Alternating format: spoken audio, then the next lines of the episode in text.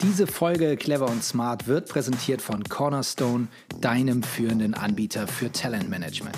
Wie fit ist dein Unternehmen eigentlich in Sachen HR-Arbeit?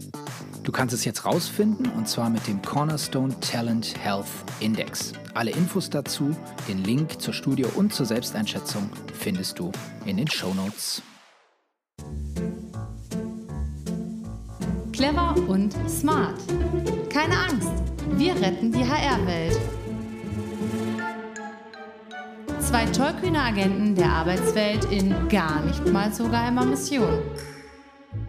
Mit Marcel Rütten und Cliff Lehnen. Die heutige Folge Trali Trala Justitia.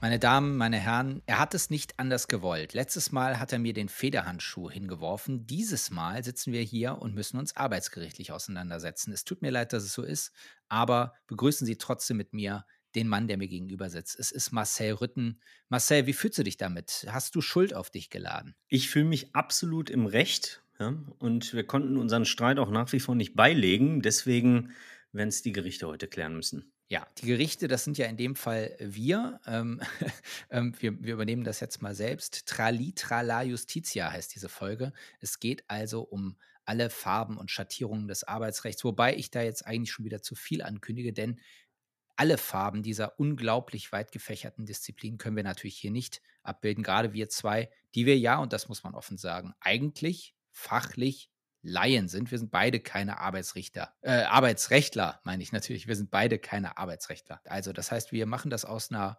Betrachtung von HR, von der HR sozusagen äh, Perspektive, ähm, wie die auf arbeitsrechtliche Fragen in der Zusammenarbeit, ja, im Individualarbeitsrecht und auch im kollektiven Arbeitsrecht schaut. Genau das. Wir wollen uns unterschiedliche Fälle anschauen, wie die im HR-Kontext bewertet werden. Wir werden uns über Sinn und Unsinn von manchen Auswüchsen im Arbeitsrecht unterhalten und werden schauen, wo geht eigentlich die Reise hin für Arbeitsrechtler und wie viel Anteil ähm, hat Arbeitsrecht heute eigentlich noch in HR oder wie relevant ist es heute eigentlich noch? Ich habe heute die Chance, dir ein wenig zuzuhören, denn für dich ist heute der Auftrag, den Auftrag in 100 Sekunden darzulegen. Also die Kurzzusammenfassung dessen, worum es hier und heute gehen wird. Fühlst du dich bereit? Als Agent fühle ich mich jederzeit bereit für einen Auftrag. Dann würde ich sagen, schieß los. Der Auftrag in 100 Sekunden. Wir beschäftigen uns heute mit dem Arbeitsrecht. Doch versierte Personalerinnen und Personaler wissen hingegen längst, dass es das Arbeitsrecht hingegen gar nicht gibt weil es kein Arbeitsgesetzbuch gibt. Das Arbeitsrecht ist vielmehr eine Ansammlung von unzähligen Gesetzen wie dem bürgerlichen Gesetzbuch, Handelsgesetzbuch, der Gewerbeordnung, dem Kündigungsschutzgesetz, das allgemeine Gleichbehandlungsgesetz, das Pflegezeitgesetz, das Tarifvertragsgesetz, das Teilzeit- und Befristungsgesetz sowie das neunte Buch des Sozialgesetzbuches. Hinzu kommen Tarifverträge, Betriebsvereinbarungen, Dienstvereinbarungen, Arbeitsverträge, Dienstweisungen und, und, und. Wir wollen aber heute weniger darüber sprechen, welches Gesetz welches Ziel verfolgt oder welche einzelnen Paragraphen welche Auswirkungen haben. Vielmehr wollen wir uns aus HR-Perspektive anschauen, wann es Sinn macht, sein Recht als Arbeitgeber durchzusetzen oder im Zweifel lieber sein Herz und seine Erfahrung sprechen zu lassen. Hierzu werden wir uns einzelne Fälle anschauen und aus ethischer, kultureller und geschäftlicher Perspektive näher betrachten und diskutieren. Ja, ich muss ja auch bald mein Recht als Arbeitgeber durchsetzen und das Laber mich nicht Vollgesetz einführen. Ja, bei den ganzen Gesetzen, die du auf mich und die Zuhörenden hast losgelassen, können wir das natürlich, glaube ich, nur regeln, wenn wir das Ganze ein bisschen in der eigentlichen äh, Folge ein wenig abkürzen. Ja, aber letztes Mal wolltest du noch das Gute-Laune-Gesetz einführen. Ja, ich sag ja, vielleicht sollte ich auch mal Minister werden und mir lustige Gesetze ausdenken. Ja, viel schlimmer kann sich kommen, oder? Nee, nee, nee. Okay, aber wir beide, wir sind ja eher hier nach Heimarbeitsgesetz unterwegs, ne, als Freiberufler. Das gilt für uns. Das gilt für Das sogenannte Telearbeitsgesetz, Richtig, ja. richtig. Wir machen eigentlich permanent Telearbeit. Ja. Dann lass uns doch mal in unsere nächste Kategorie gehen, in unser Pro und Contra. Wir haben uns ein paar Fälle aus dem Arbeitsrecht rausgesucht, die ähm, Anlass zur Diskussion bieten. Die einen sagen so, die anderen so. Dann lass uns beide doch mal starten mit wahrscheinlich dem Arbeitsrechtsfall der Fälle, nämlich dem Fall Emily aus dem Jahr 2009. Bei Emily ging es um eine fristlose Kündigung einer langjährig beschäftigten Kassiererin, die auch aktiv Gewerkschafterin war, die bei der Supermarktkette Kaisers Tengelmann ähm, 2009 zwei Pfandbons in Höhe von insgesamt 1,30 Euro eingelöst hat, die aber nicht ihr gehörten. So, die Arbeitgeber hat sie daraufhin nach insgesamt 31 Jahren Arbeitsverhältnis fristlos gekündigt. Diese Pfandbons, das muss man, glaube ich, nochmal erklären, die lagen sozusagen rum, die wurden verloren. Ja, die waren also jetzt nicht, die gehörten einem Kunden oder einer Kundin, die sie hat liegen lassen. Genau. Grundsätzlich hat der Arbeitgeber aber erstmal ins Feld geführt, dass die Mitarbeiterin betrogen hätte, sozusagen. Das war Grund für den Arbeitgeber, ähm, sie fristlos zu kündigen. Wie gesagt, in der Folge gab es natürlich extrem viele äh, Kontroversen zu diesem Fall. Aber lass uns doch mal auf, auf Basis dessen ähm, diskutieren, was so ein Fall eigentlich für eine Auswirkung haben kann für uns als Arbeitgeber oder für uns als Personalabteilung. Was an dem Fall ja so krass ist, ist, dass wir hier von einer fristlosen Kündigung reden. Und das ist ja das Heftigste, was der Arbeitgeber machen kann an der Stelle. Also die, die härteste, härtestmögliche Strafe oder Sanktion, die man sich dort überlegen kann. Und ich ähm, würde sagen, in dem Fall, wenn man das mit reinem Menschenverstand sich anschaut, dann kann man ja auch sagen, Mensch, das ist womöglich abmahnungswürdig. Und dann spricht man mit der Dame und dann ist das Thema geregelt? Naja, erstmal spielt da natürlich auch eine Rolle, dass ähm, die Mitarbeiterin gewerkschaftlich organisiert hat. Das heißt, für mich spielt auch immer so unterschwellig der Vorwurf mit, naja, wir, wir als Arbeitgeber können die schon nicht so gut leiden, weil du ja genau. äh, bei der Gewerkschaft mitmischt. So, das gibt dem ganzen Urteil äh, oder der Kündigung als solche erstmal sowieso ein Geschmäckle, ja, dass man ja. im Vorfeld nicht das Gespräch gesucht hat, sondern direkt ähm, das Äußerste gezogen hat, nämlich die fristlose Kündigung. Ähm, und dann geht es halt wirklich um Verhältnismäßigkeit. Ne? Also schmeißt du eine Mitarbeiterin oder einen Mitarbeitern als Personaler oder als Geschäftsführerin, Geschäftsführer nach 31 Jahren raus wegen 1,30 Euro? Also ich würde jetzt mal einfach sagen, nein. Ähm, aber in dem Fall offensichtlich ist es ja passiert. Und ähm, vielleicht das Ganze noch von den, von den Gerichten. Ähm, wir haben also zunächst eine, ähm, eine Verhandlung, die so ausging, dass dem, dass dem Arbeitgeber ähm, Recht gegeben wurde. Aber dann in letzter Instanz vor dem Bundesarbeitsgericht ähm, bekam die sogenannte Emily ähm, Recht und zwar genauso, wie wir es gerade vorgetragen haben. Es liegt eine erhebliche Pflichtwidrigkeit vor, so wurde damals gesagt. Man hätte dort auch mit einer Abmahnung reagieren können, nein sogar müssen. Und dann, das in 31-jähriger Mitarbeit erworbene Vertrauen könne durch eine einmalige und geringe Verfehlung nicht aufgezehrt werden. Und dann sind wir nämlich wieder bei dem, was du gesagt hast. Ähm, da haben wohl andere Sachen eine Rolle gespielt. Und das war wohl ihre gewerkschaftliche, ähm, ja, äh, ihr Engagement. Und überleg mal, jetzt hat das Gericht am Ende des Tages ihr Recht gegeben, ja, und hat gesagt, das Vertrauen ist nicht in dem Maße gestört. Nur ehrlicherweise, jetzt hat sich der Gerichtsprozess über zwei Jahre hingezogen, über alle möglichen Gerichtsbarkeiten. Dann ist doch das Vertrauensverhältnis erst recht gestört. Das heißt, es kann, oder äh, mit, nach meiner Perspektive oder in meiner Perspektive, ähm, ist das wirklich ein Vorwand, um da unliebsame Mitarbeiter oder Mitarbeiterinnen loszuwerden. So wird es wohl gewesen sein.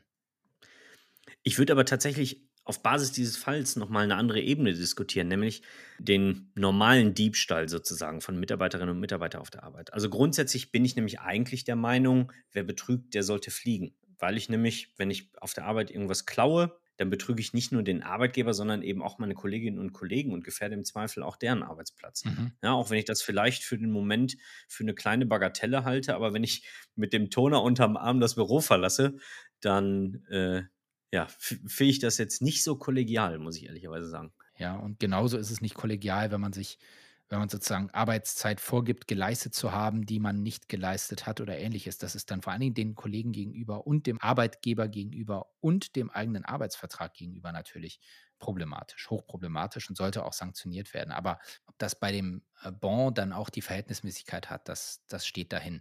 Hier ist noch ein Fall, ein Arbeitnehmer hat also ohne nachzufragen beim Arbeitgeber regelmäßig sein Handy aufgeladen. Der Arbeitgeber hat das äh, spitz gekriegt und hat auch dort sozusagen auf Diebstahl ähm, den Arbeitnehmer verklagt. Das Ganze ist in diesem Fall für den Arbeitnehmer äh, entschieden worden und der Arbeitgeber hatte die gesamten Kosten des Verfahrens zu tragen.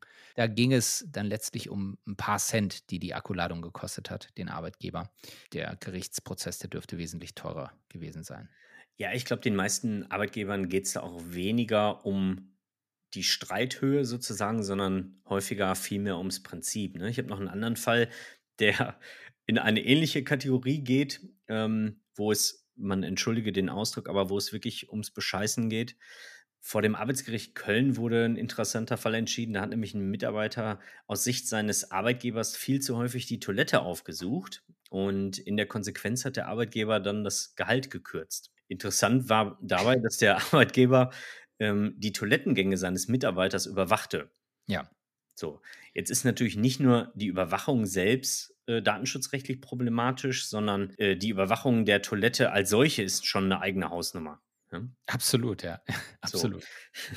Und da ist natürlich so, da hat das Arbeitsgericht dann natürlich zu Recht äh, dem Mitarbeiter entsprochen ähm, und gesagt, er kann so häufig wie er möchte die Toilette aufsuchen, äh, wenn er nämlich die Notdurft verrichten möchte.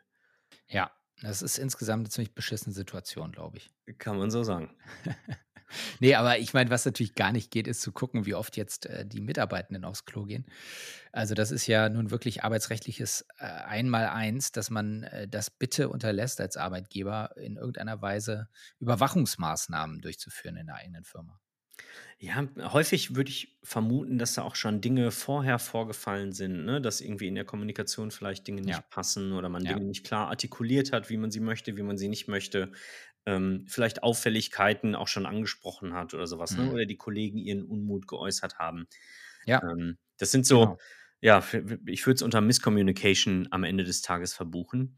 Ähm, was auch eine gute Überleitung ist zu dem, zu dem nächsten Fall, nämlich äh, dann, wenn äh, Mitarbeiter in der Kommunikation zu ihren direkten Vorgesetzten sich mit Hilfe von Emojis im äh, Ton vergreifen oder in dem Fall eher im Bild vergreifen, nämlich genau dann, wenn ähm, die Emojis oder Emoticons Schweine, Bären oder Affenköpfe zeigen, nämlich und dann in dem Kontext auch Vorgesetzte herabwürdigen sollen. Dann kann und soll das laut Arbeitsrecht auch strafrechtliche und arbeitsrechtliche ähm, Konsequenzen haben. Wa- Was genau ist passiert? Also der, der, der Arbeitnehmende hat seinem Chef ein Schwein geschickt, oder wie? Ja, genau. Es gibt ja so ein äh, Schweine-Emoji sozusagen und da hat eben ein Mitarbeiter bzw. eine Mitarbeiterin ihren Chef äh, als Schweinchen bezeichnet auf Facebook, öffentlich. Ach so, okay, verstehe. Ah, und da war jetzt kein Glücksschwein im Spiel. Nee, das war kein Glücksschwein.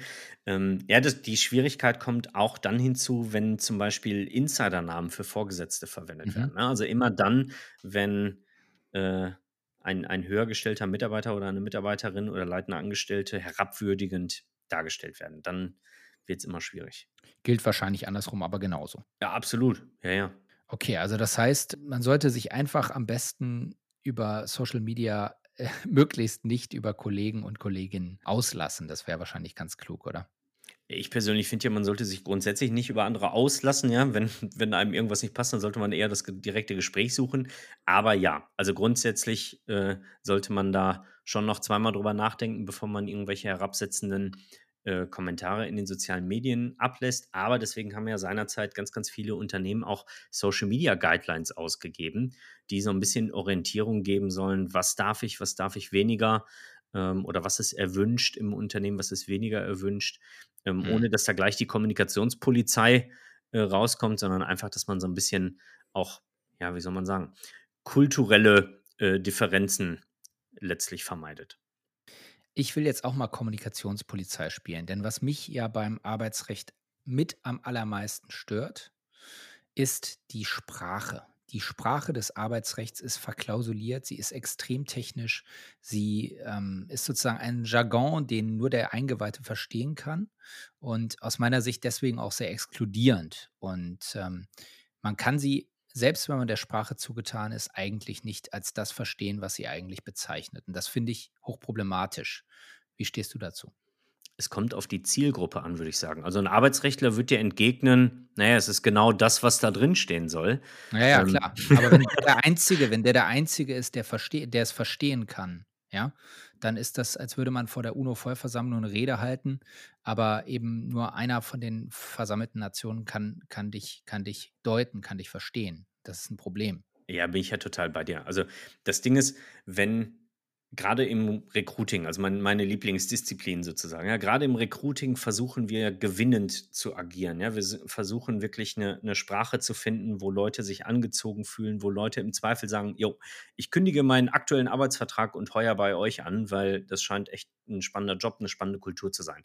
Und dann auf einmal lege ich einen Arbeitsvertrag vor, der alles andere als gewinnend ist, der alles andere als transparent ist, der kein Vertrauen schafft. Ja, das ist irgendwie ein Mismatch, würde ich sagen.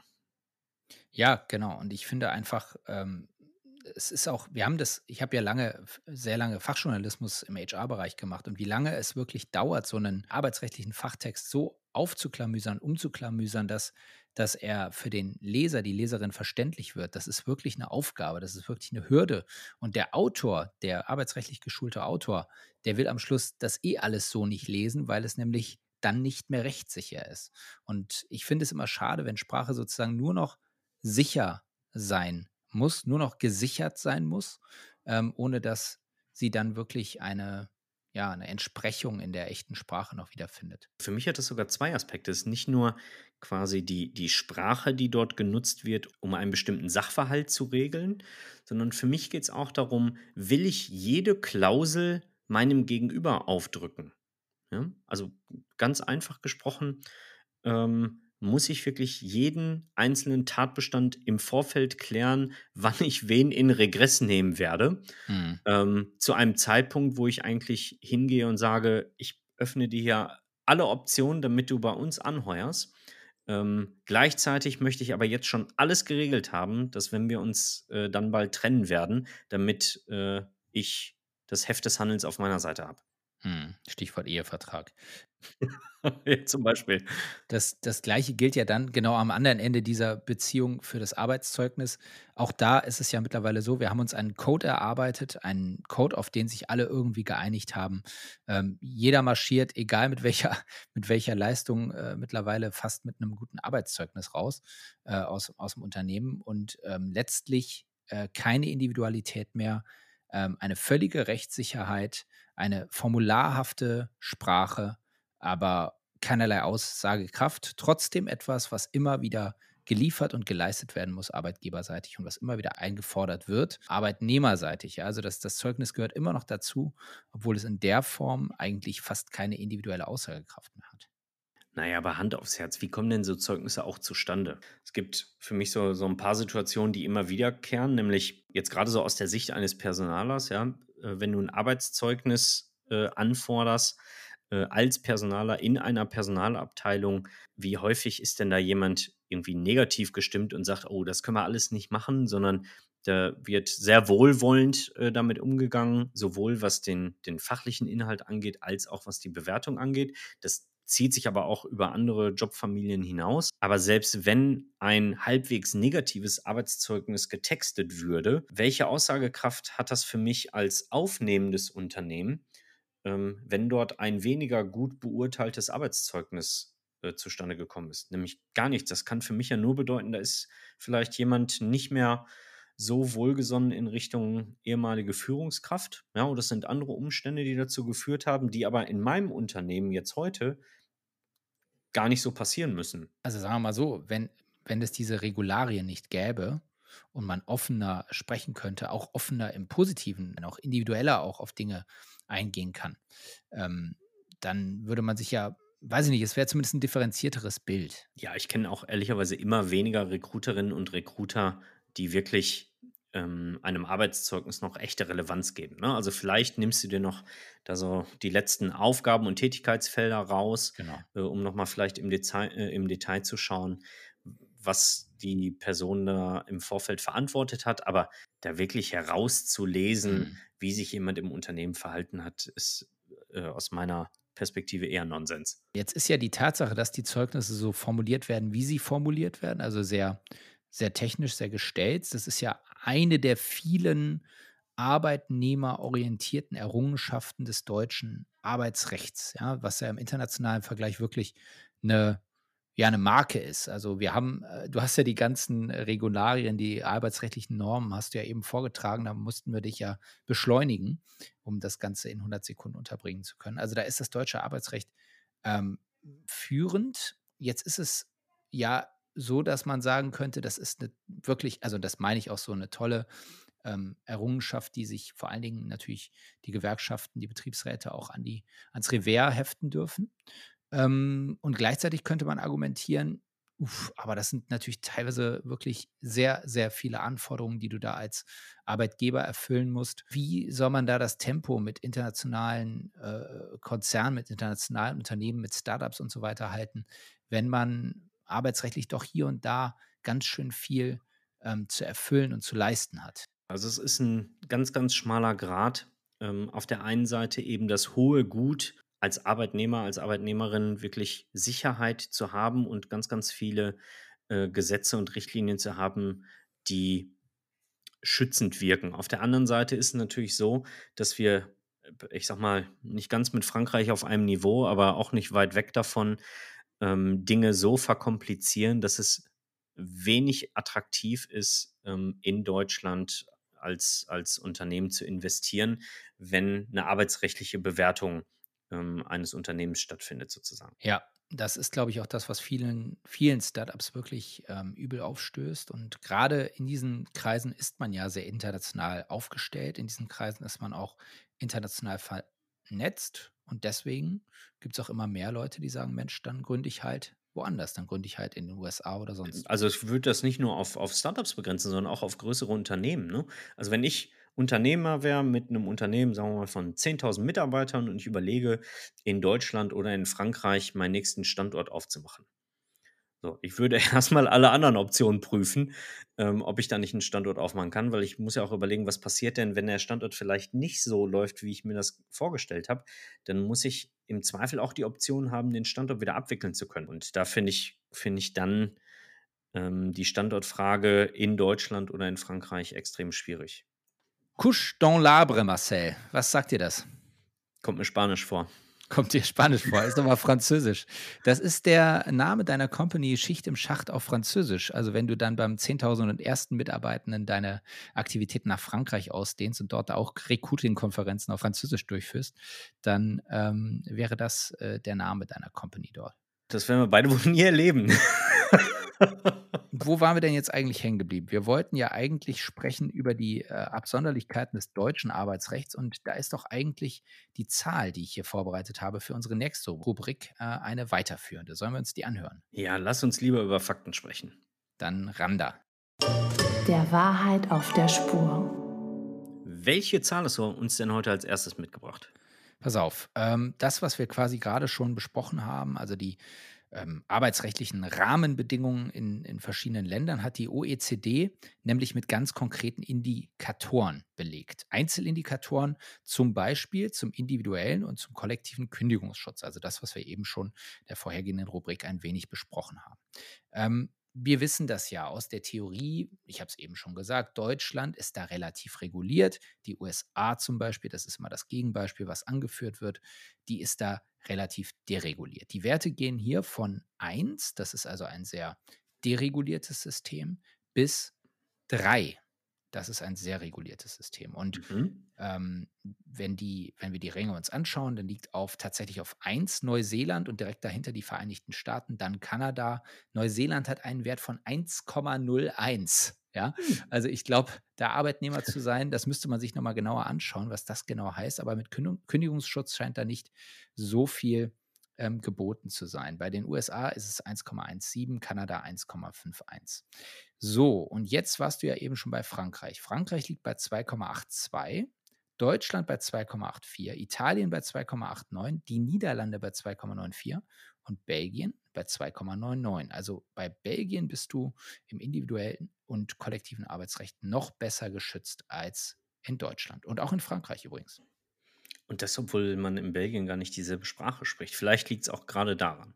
Ja, okay. Die müssen sich einfach gegen alles schützen, genau. weil sie genau. sich eh nicht verstehen gegenseitig.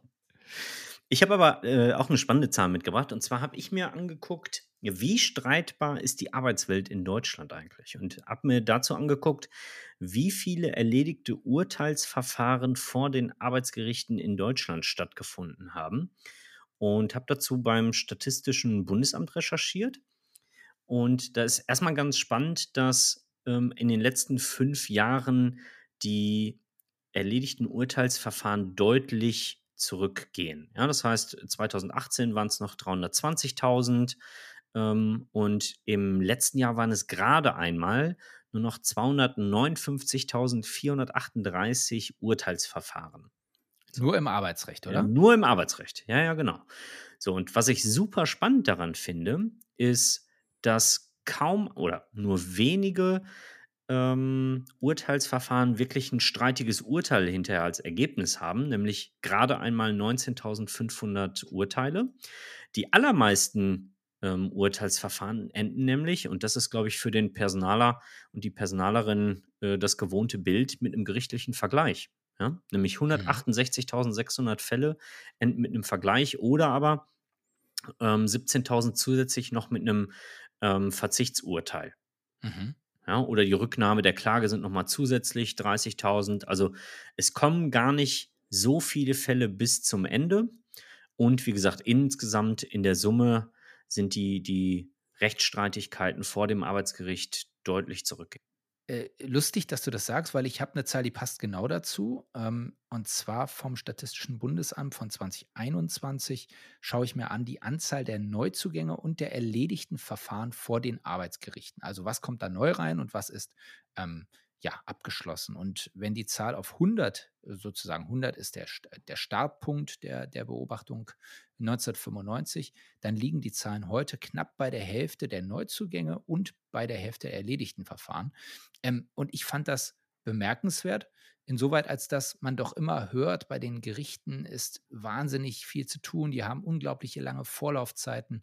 Ähm, und ich war jetzt erstaunt, dass da die Zahlen runtergehen. Ich hätte mir ehrlich gesagt aus meinem laienhaften Verstand heraus gedacht, die Zahlen sind immer weiter gestiegen. Es gibt immer mehr Verfahren. So hatte ich die, mhm. die Medienberichtung, Medienberichterstattung irgendwie immer gedeutet. Verstehst du, wie ich meine? Ja. Genau. Und dann habe ich mal geschaut, okay, äh, okay, interessant, wenn es immer weniger in Anführungszeichen Fälle gibt oder zu tun gibt. Gibt es dann auch, denn, genau, gibt es dann immer weniger Anwälte? Ja, genau, aber das ist äh, leider nicht der Fall oder ist nicht der Fall. Die Zahl der zugelassenen Fachanwälte im Gebiet Arbeitsrecht ist von 692 im Jahr 1989 auf 11.101 im Jahr 2023 gestiegen. Das ist eine Zahl von der LTO, äh, Legal Tribune Online, also das führende Fach Publikationsorgan für Anwältinnen und Anwälte. Das ist super spannend, weil auch da wird ja eine ähnliche Demografie sein wie in allen anderen Berufsfeldern. Ja, das heißt, auch da werden wahrscheinlich ja eine ganze Menge von Arbeitsrechtlern verrentet äh, oder schon mhm. verrentet worden sein. Ähm, und dass die, die Zahl trotzdem noch leicht steigend ist, ist auf jeden Fall bemerkenswert, mhm. ähm, weil ja eben extrem viele Leute das Pensionsalter erreicht haben. Ja. Ähm, aber was ich mir auch nochmal angeguckt habe, ist, wie, also ganz konkret für uns als Personalerinnen und Personaler, wie relevant ist das Thema Arbeitsrecht eigentlich äh, heute so im, im Gesamtkontext oder im gesamten Blumenstrauß der HR-Tätigkeiten? Mhm. Und der BPM, der Bundesverband der Personalmanager, macht alle paar Jahre zusammen mit der Quadriga Hochschule und Egon Zehner, einer Unternehmensberatung, eine Berufsfeldstudie und die untersuchen unter anderem, welche Themen oder welche Prioritäten äh, im HR-Bereich aktuell da sind. Und äh, wenig überraschend ist Recruiting die absolute Nummer eins, gefolgt von HR Analytics, Talent Management, Organisationsentwicklung, Employer Branding, also alles so Themen, die wir sowieso jeden Tag diskutieren. Das Thema Arbeitsrecht, beziehungsweise in dem Kontext sind es arbeitsrechtliche Fragestellungen und Compliance, hat es nach vielen, vielen Jahren, also mhm. die letzten Studien sind von 2020 und 2017, da ist es mhm. nicht vorgekommen, aber nach mhm. vielen, vielen Jahren ist das Thema Arbeitsrecht wieder auf äh, Nummer 10 gekommen. Mhm. Dazu passt die Studie, die ich hier noch mitgebracht habe, die ist noch ziemlich taufrisch von Juni Job- und Skill-Barometer, Berufsgruppe Human Resources. Wurde durchgeführt von der DGFP, also der Deutschen Gesellschaft für Personalführung e.V. und Textkernel.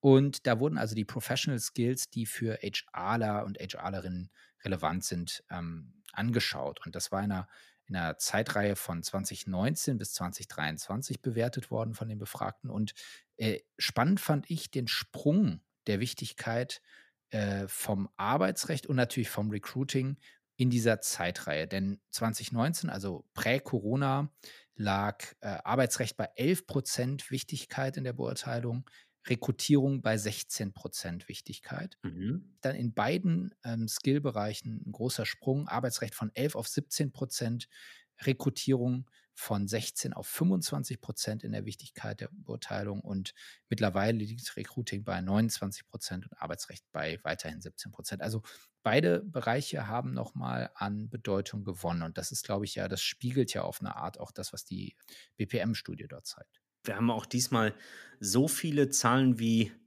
äh, noch nie in einer Folge äh, präsentiert, weil ich glaube, wir sind der Lösung des Falls diesmal näher, als wir glauben. Was mich wundert, weil ich hatte eigentlich gedacht, wir würden zum Arbeitsrecht gar keine Zahlen finden. Aber da siehst du mal wieder. Man soll mit einer These reingehen, man darf sich aber auch in der Gegenthese dann wiederum bestätigt sehen. Dann lass uns den Fall lösen. Clevere Ideen und smarte Lösungen. Also einen Grundsatz, Marcel, hast du uns ja eben eigentlich schon gesagt, den habe ich mitgeschrieben. Wer betrügt, der fliegt. Äh, willst du den noch mal herleiten? Ja, den würde ich so stehen lassen. Tatsächlich würde ich ihn nur ergänzen. Ähm, und zwar würde ich ihn immer unter Berücksichtigung von den eigenen Unternehmenswerten, der Ethik und von Langzeiteffekten nämlich äh, ziehen, diesen Grundsatz.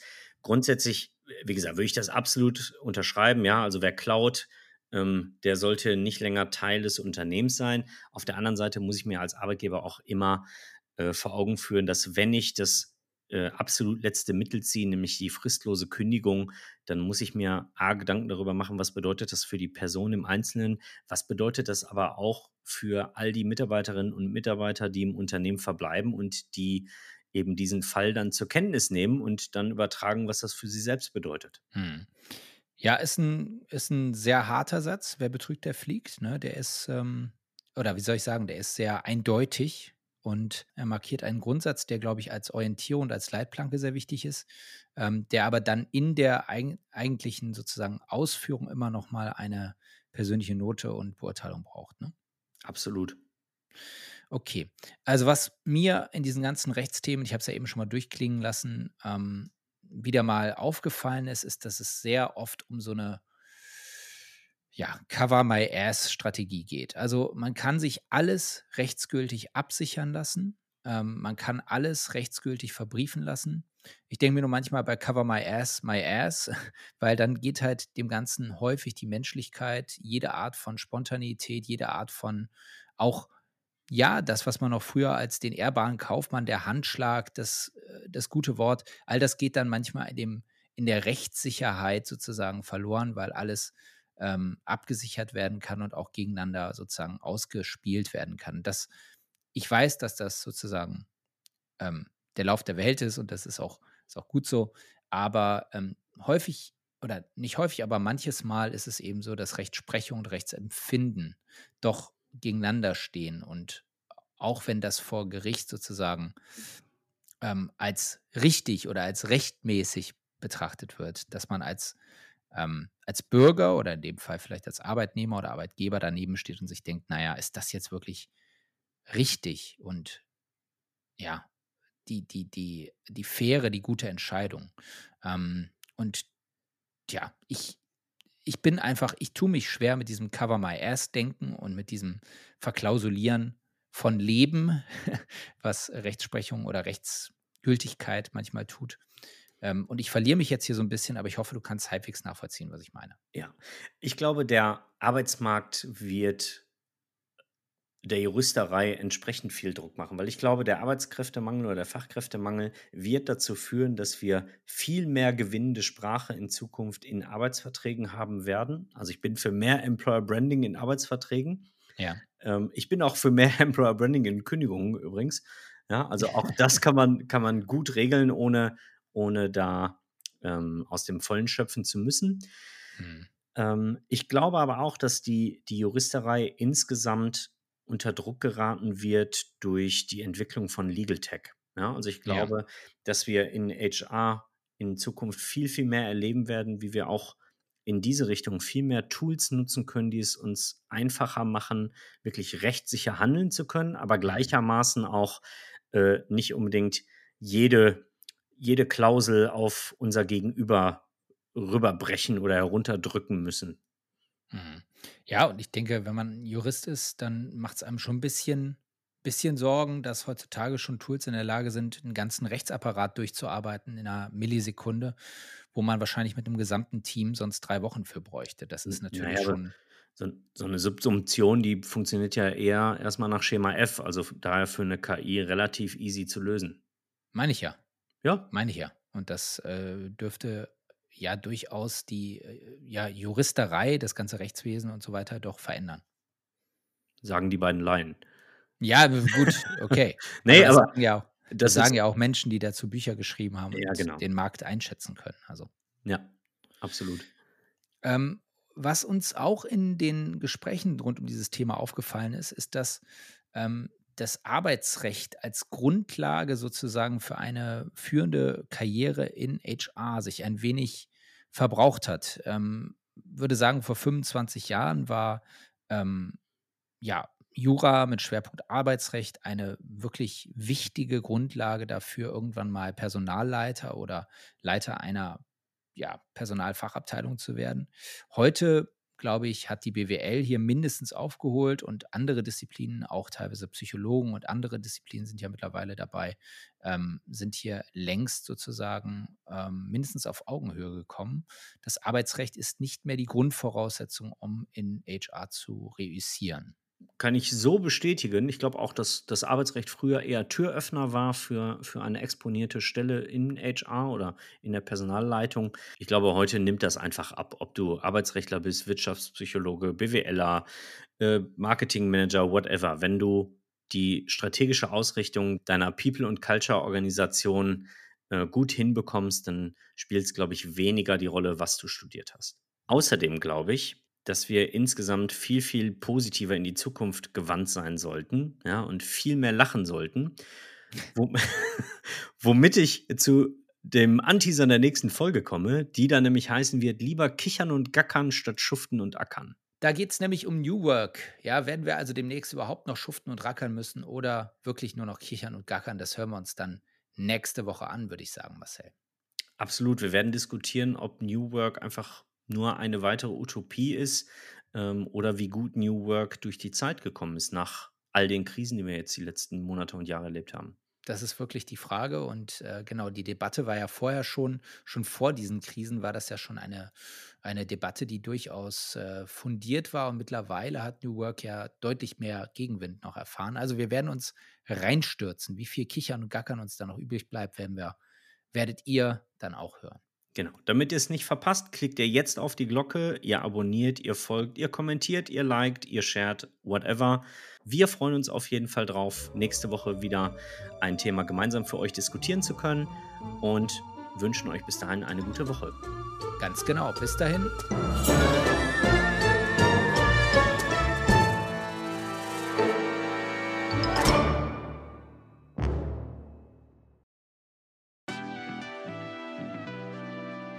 Das war's für diese Woche mit Clever und Smart und wir haben uns gefreut über die Unterstützung von Cornerstone. Weißt du, wo dein Unternehmen in Sachen HR steht? Finde es heraus mit dem Cornerstone Talent Health Index. Alle Infos in den Show Notes. Cornerstone für exzellentes Talentmanagement.